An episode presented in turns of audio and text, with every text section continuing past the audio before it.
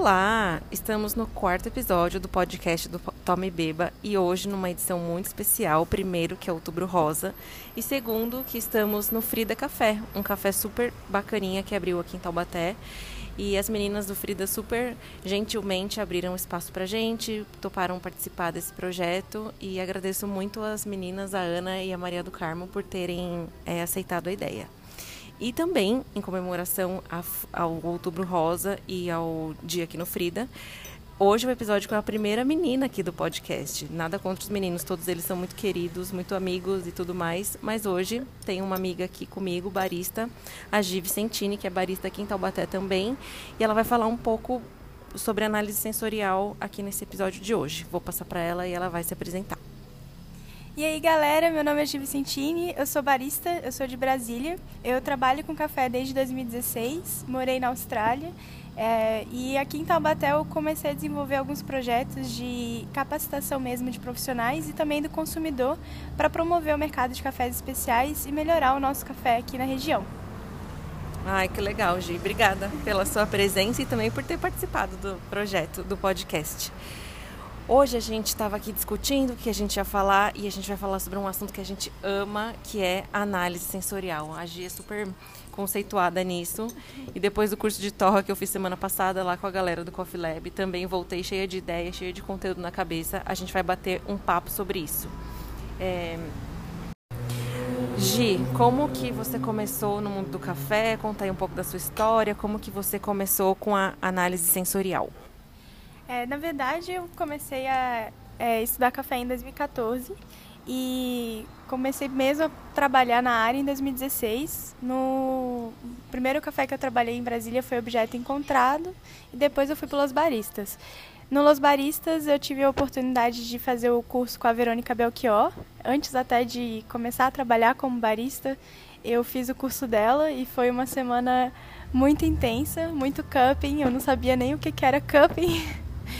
e ácidos e Lenê do café e eu me deparei com aquilo tudo e foi paixão à primeira vista, assim, análise sensorial realmente influencia em tudo.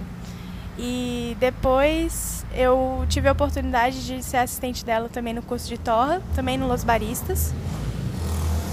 E depois que eu voltei da Austrália, eu fiz ainda o pré-Q Grader com ela, que é eu super recomendo, é bem importante para quem quer se desenvolver na área e entender um pouco mais sobre análise sensorial. O que o grader é a pessoa que analisa o café e que classifica, é, identifica defeitos. Então, é um profissional muito importante na cadeia. E o pré-kill, ele basicamente passa por todas as provas do Q Grader de forma a ensinar o, a análise sensorial, como você identificar ácidos, como você identificar aroma, é, como você percebe as coisas na língua. Então, para quem quer trabalhar com café, quem quer entender um pouco mais sobre café especial, é imprescindível mesmo buscar um curso que te capacite nisso. Ah, é legal, Gi, bem legal isso. E você acha que os métodos, os expressos, os filtrados, influenciam na análise sensorial da bebida? Bastante, assim. Na, na verdade, a torra vai impactar muito mais o perfil da, que o profissional mestre de torra desenvolve, mas na hora que você vai extrair o expresso ou fazer uma prensa ou uma aeropress, uma V60, você consegue acentuar algumas qualidades sensoriais do café ou perder completamente, né? Não sei se você já tomou um expresso mal regulado, é uma sensação, assim, muito triste, é quase uma morte na língua para mim. é, mas quando você também consegue tomar um expresso bem extraído e você sente todas aquelas notas sensoriais, o corpo do café, aquela finalização gostosa, é quase que um nirvana, assim, você chega num ponto alto e você se depara mesmo com um café que é diferenciado. Com certeza, Gi. Acredito muito nessa questão da torra. Como eu comentei, voltei de um curso de torra super intenso que eu fiz semana passada lá em São Paulo e vi o quanto a torra impacta nessa questão de análise sensorial, o quanto os controles mesmo da própria torra é, podem influenciar no resultado final da, da, bebida, independente do método. Claro que o método também dá característica final para a bebida, umas acentuam mais, outras menos, mas o grão em si, assim, o tanto lá do produtor vindo lá da fazenda e tudo mais, passando pela máquina de torra, a gente consegue traçar perfis é, mais interessantes para determinados métodos ou não. E lá no, falando do curso agora, uma das questões que eu mais gostei de aprender, de saber mais, foi sobre corpo do café. Importantíssimo, assim, corpo, doçura, acidez. O café é uma bebida super complexa que tem vários pontos assim a serem contemplados. E a torra dá esse tom para ele, para ele café. E e nesse curso de tanta análise sensorial que a gente fez, eu vi o quanto era interessante uma bebida com bastante corpo uma bebida assim que desce, assim, fica uma bebida gostosa, macia na boca. Uma outra questão que eu também vi e me interessei demais foi a questão do retrogosto.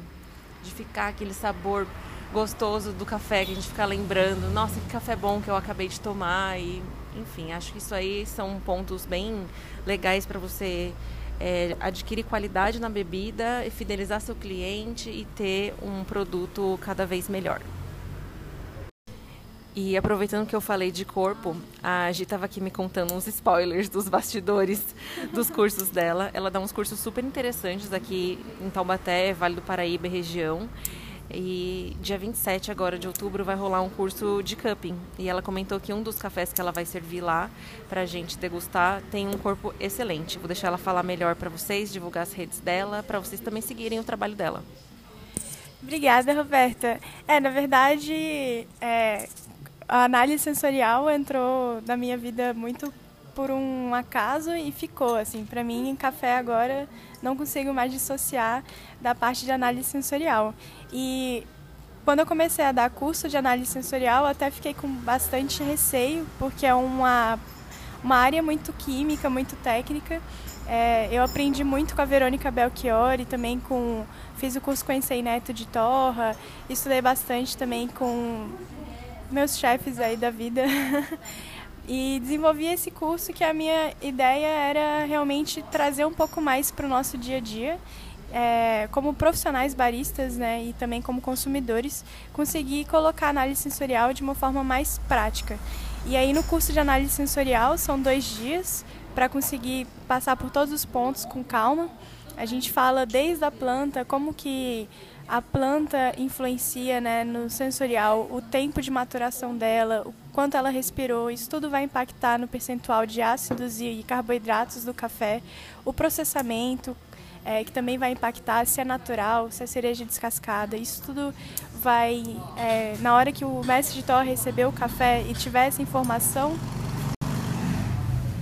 ele vai conseguir desenvolver um perfil até que aumenta ainda mais as qualidades do café. E na, no meu curso de análise eu apresento o cupping, apresento todas as etapas do protocolo da Specialty Coffee Association.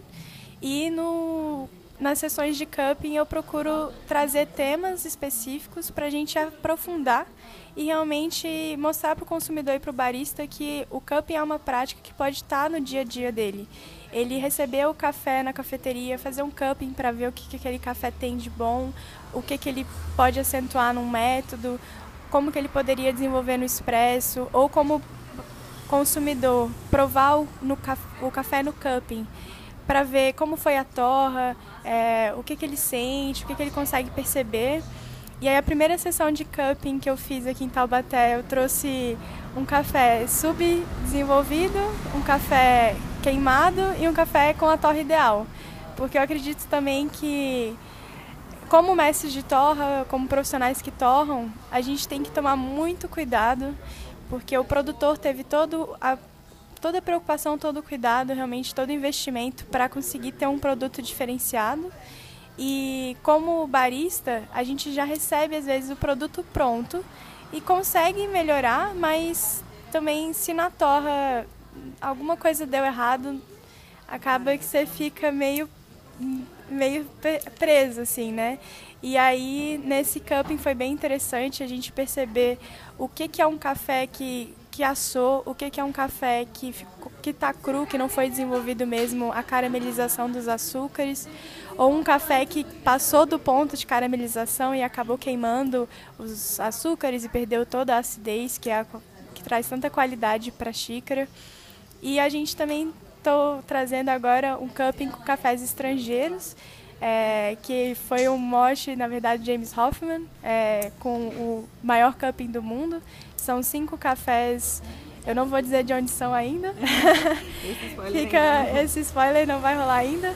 Mas a minha proposta com esse cupping novo é comparar uma extração com a água que ele fez no cupping dele e com a água que eu uso nos cursos e nas oficinas e no Clube do Café, para a gente ver como a água influencia também na análise sensorial, né? Porque 98% da bebida café é a água. E aí os compostos químicos da água também vão influenciar no sensorial. E para achar a Gi no Instagram e tudo mais, é, sigam o arroba dela, arroba. Lá ela divulga os cursos dela, as oficinas que ela dá de cupping, de café em casa, são super interessantes. Eu já fui aluna dela em alguns cursos e recomendo demais. É, a gente tem uma amiga é, agora entrando em outro assunto, falando sobre o mercado do café para as mulheres, e a gente tem uma amiga que está indo para o Campeonato Internacional de Aeropress, a Ju Félix, até a Gi esteve com ela nesses últimos dias aí lá em Brasília, e a Gi vai falar um pouco melhor como que rola esse, esse mercado para mulheres, o como que rola o campeonato sobre a Ju, e é um assunto super interessante também. É, foi bem legal estar com a Ju, ela é muito incrível. É, foi muito importante realmente ela ter ganhado o campeonato brasileiro de Aeropress e foi a primeira vez que teve três mulheres na final e ela levou o título e está indo agora para Londres para competir no Mundial. E a Ju batalhou bastante para chegar lá. Ela vendeu brigadeiro, foi de ônibus, está fazendo vaquinha para ir para Londres. Então é muito bacana a gente apoiar. E, e até assim, aproveitando que ela ganhou, a gente bolou para o dia 31 do 10, né? Aproveitando o Outubro Rosa. A nossa ideia é fazer com que várias meninas do Brasil todo postem vídeos fazendo a receita da Ju no feed, para a gente ocupar as redes sociais, mostrar todas as mulheres do Brasil que trabalham com café, mostrar o quanto a gente é foda no que a gente faz também, quantas nós somos também, que a gente infelizmente não tem muitos dados sobre quantas mulheres trabalham com café, onde que elas estão. E aí a ideia é promover a receita da Ju mostrar todo o trabalho que ela dedicou também para ganhar e mostrar a nossa cara, mostrar quem a gente é. Basta marcar hashtag elas cafeinadas, colocar um videozinho seu no feed fazendo a receita dela. Quem quiser depois conferir a receita no meu Instagram, arroba g.vicentini, a gente colocou lá um post. E aí vocês podem compartilhar com as suas amigas. Vamos divulgar e fazer essa mulherada toda aparecer aí essa questão é realmente muito importante, né, Gi? Sobre as meninas no café e tal. É, ainda é um mercado muito masculino, mas eu tenho fé que as mulheres são muito boas nisso, se pá, até melhores que os homens. Desculpem, meninos, mas é, é, uma, é uma batalha, assim mesmo, a gente se posicionar nesse mercado. E obrigada, Gi, pela participação aqui no podcast, por ter topado vir aqui comigo no Frida hoje. Foi super legal o papo que a gente teve aqui antes, durante o podcast. E também quero aproveitar para agradecer de novo a Ana e a Maria do Carmo por terem aberto o espaço delas aqui no Frida. É, fica aqui em Taubaté a cafeteria delas, super gostosa. E tem a Aline, barista também, mulher. É, Projeto super incrível, comidinhas deliciosas. Venham visitar vocês que são daqui da região, vale muito a pena. Ah, eu que agradeço pelo convite. Eu adoro o podcast, acho super bacana aprender mais sobre café também por meio do podcast. E também obrigada por me ceder um espaço para divulgar os, cur os cursos e o Clube do Café, que você participou também, foi muito gostoso. No clube que a Roberta participou, eu fiz a receita da Ju também juntei uma grana para a vaquinha da Ju para ajudar ela a chegar lá no Mundial e ela vai arrasar e mostrar o que, que a mulher brasileira tem. Esse foi mais um episódio do Tome Beba. Espero muito que vocês tenham gostado. Se vocês gostarem, me avisam que eu posso chamar a Gi de novo pra gente falar de outros assuntos, porque assunto entre nós é o que não falta. É, sigam a rede social do Tome Beba, que é o Instagram, que é tome.beba, e a gente vai se falando por lá, discutindo mais assuntos, sugestões de pauta também. Estou super aberta e a gente se vê por aí. Fiquem bem e até o próximo.